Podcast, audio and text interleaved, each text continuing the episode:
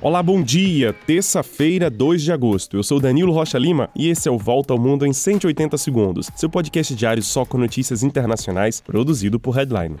Começamos o dia com notícias da morte de um dos terroristas mais procurados do mundo. O líder da Al-Qaeda, Ayman al-Zawahiri, foi morto em um ataque de drone quando estava na varanda da sua casa em Cabul, capital do Afeganistão. Al-Zawahiri era considerado o cérebro por trás dos atentados do 11 de setembro de 2001 e assumiu a liderança da Al-Qaeda depois da morte de Osama Bin Laden em 2011. Os Estados Unidos ofereciam mais de 100 milhões de reais em recompensa por informações que levassem à prisão do terrorista. A morte de al al-Zawahiri acontece quase um ano após a retirada das forças americanas do Afeganistão, o que permitiu aos talibãs tomar o controle do país depois de 20 anos.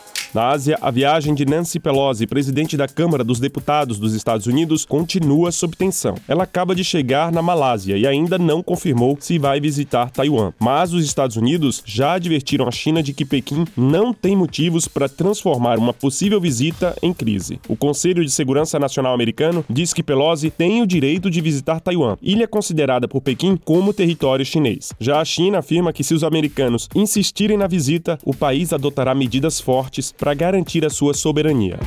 Enquanto isso, o secretário-geral da ONU, Antônio Guterres, afirma que a humanidade está a um erro de cálculo da aniquilação nuclear. O risco de um conflito nuclear nunca esteve tão alto desde o auge da Guerra Fria.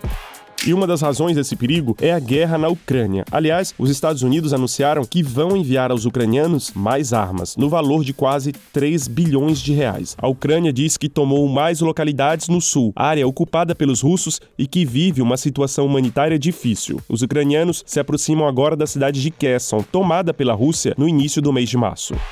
Na Europa, a França enfrenta uma terceira onda de calor desde o início do verão no hemisfério norte. Os habitantes de Paris de toda a região metropolitana da capital francesa são orientados agora a reduzir o consumo de água por causa da seca que atinge todo o país. Já na Espanha, o governo nacional adotou medidas para reduzir a climatização e o aquecimento nos comércios, teatros, cinemas e transportes. O país também sofre com o calor e a seca, mas também precisa fazer economia de gás para limitar a importação do gás russo decidido pela União Europeia.